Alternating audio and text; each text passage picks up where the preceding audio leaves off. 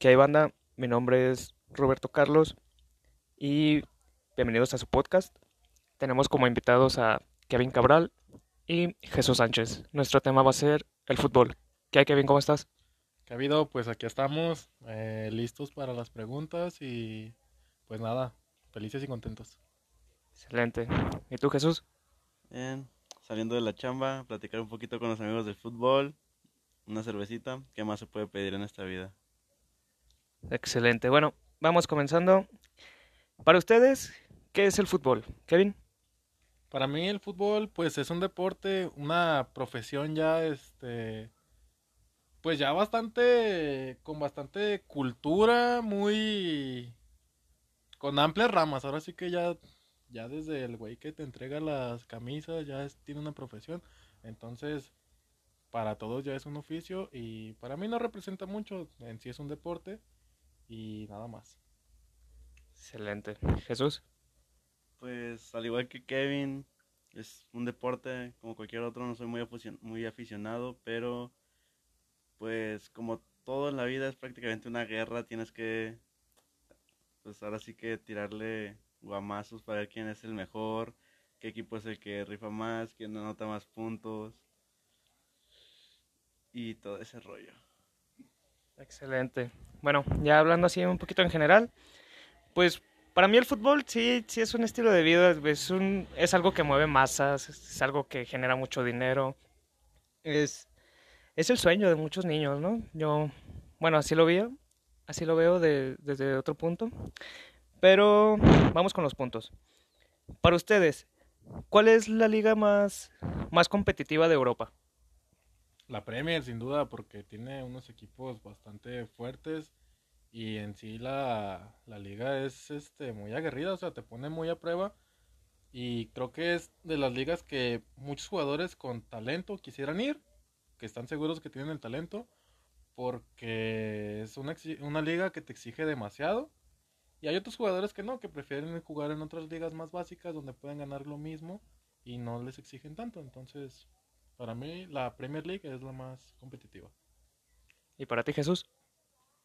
Pues igual la Premier es la más competitiva que, que yo he conocido, que yo he pues visto que es donde más se exigen tanto los jugadores, los directores técnicos, es donde muchos pueden hacer su gran debut, ya que al estar en un equipo de gente que se presiona como ellos, pues entre todos se ayudan, entre todos van creciendo como jugadores.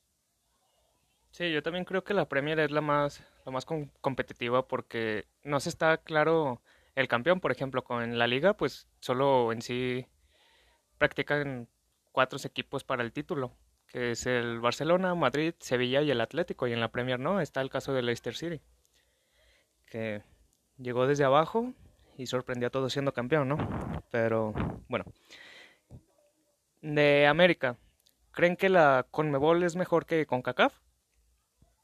Mm, sí, creo que tiene un poquito más de, de competitividad. Este, pero igual hay demasiados puntos que hay que, que hay que analizar y hay que ver porque son, es un, o sea, los, los equipos no se exigen tanto como en Europa y prácticamente lo ven como un chiste ese tipo de ligas y no, es torneos más bien. Entonces no se exigen tanto. Pues que yo lo veo porque siempre hay una competitividad entre los países del, del norte y pues Centroamérica y Sudamérica, pues, porque dicen que la CONCACAF solo la pelea en sí México y, y Estados Unidos, entonces dicen que no tenemos cabida en, en Sudamérica, que si estuviéramos allá ni siquiera podríamos ir a un mundial. ¿Tú qué opinas? Sí, o sea, yo también pienso que depende, ¿no? A lo que te exiges. Por ejemplo, es verdad eso que dices de la selección mexicana, que, que no se exigen tanto aquí como con un equipo, no sé, ya sea Argentina, Brasil, Uruguay, son ahora sí que potencias. Y pues la verdad, siendo sinceros, que te enfrentes contra un equipo que ni siquiera tiene una liga bien establecida y tiene jugadores que no son conocidos y que no les exigen mucho, pues tiene mucho que ver. Muy bien. Siguiente punto. Para ustedes, ¿quién es el mejor club del mundo? Jesús. Eh, para mi punto de vista, el Barcelona, tanto por las leyendas que han nacido y han debutado ahí, por su historia, es de, de muchos años atrás ese el club Barcelona es ha demostrado ser el mejor y para mí lo va a seguir siendo una larga temporada. Para ti, Kevin. Pues depende si tu pregunta se refiere actualmente o históricamente. Mm, vayamos punto a punto. Actualmente. Actualmente, pues actualmente creo que el Paris Saint Germain está muy bien parado, está muy bien posicionado. Eh, está el Manchester City, también está muy bien. Este, hay varios equipos, no tengo uno preferido actual. Y eh, conforme a historia, no sé, creo que también los ingleses tienen mucho que ver. Pero para mí el mejor equipo que ha logrado más cosas en menos tiempo es el Barcelona. ¿Lo estás comparando con un Tigres? No, no estoy comparando con nadie. El equipo de la década nomás, no por historia. No, hermano, desde antes de los, los 2000 el Barcelona ya venía bien posicionado. ¿Y el Real Madrid? El Real Madrid también, el Real Madrid también es un gran equipo, muy con muchas cosas, muchos logros. Tiene un palmarés grande, tiene es el único equipo que tiene un título del siglo. Sí, y el Barcelona tiene un sextete. Excelente, junto con Pep. Mm, Bueno, el siguiente punto. Para ustedes, ¿quién crees que es el mejor club de la Liga Mexicana, tanto históricamente como actualmente? Jesús. Actualmente no te puedo definir uno, pero históricamente, por más que nada por tradición, ahora sí que mexicana, mis chivitas, papá. No hay nadie que se les compare. ¿Sabe quién es Dios? Chivas. Mm, el mejor equipo de la Liga Mexicana actualmente.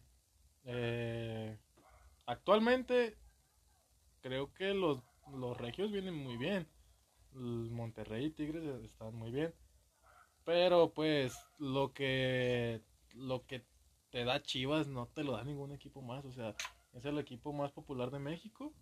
Y sin duda es del equipo del que más se habla fuera de México. Sí, porque internacionalmente pues ha ganado muchas cosas. Que ahí está el caso de cuando jugó contra Boca Juniors, que ganó 4-0 y ya ves, la revuelca que se, se armó junto con el Bofo cuando se salió de, de la línea para, para calentar, que fue cuando También a Barcelona le metieron cuatro, ¿no?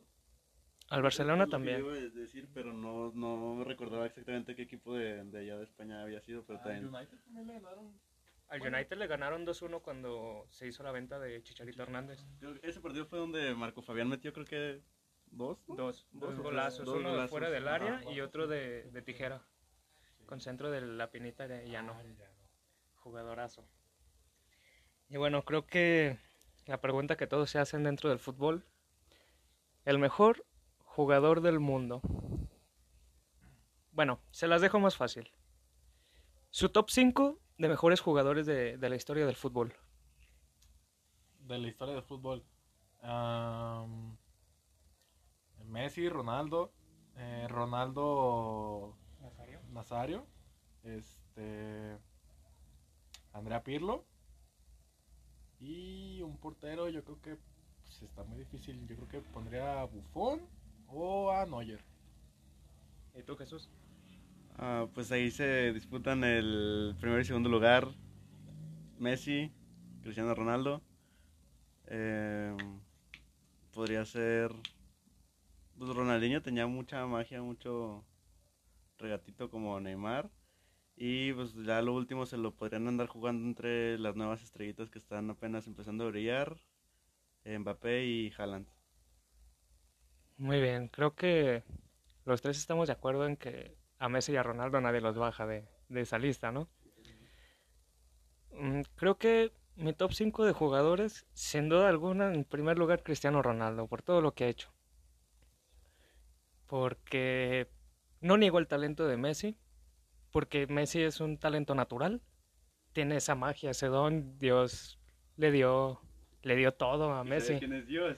Dieguito, Dieguito, papá. es argentino.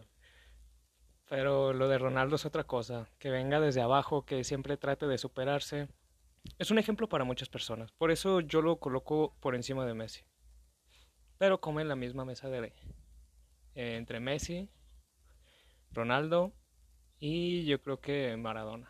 Sí, son de los tres. No le quito mérito a Pelé, pero bueno, yo siento que, que le contaban los goles hasta del FIFA, ¿no? Y de porteros, creo que tengo tres favoritos, que es Iker Casillas, Buffon y Manuel Neuer. Y sin dejar de lado a Oliver Kahn. Jugadorazo. bueno, muchachos, este ¿qué les pareció este podcast? Espero poder aclarar sus dudas si algún día tienen alguna. Háganmelo saber y estaremos subiendo más contenido en este en este canal.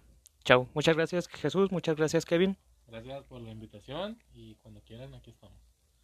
Un placer y al contrario, gracias a ti por invitarnos a esta fantabulosa plática. Ya están, mis estimados. Chao.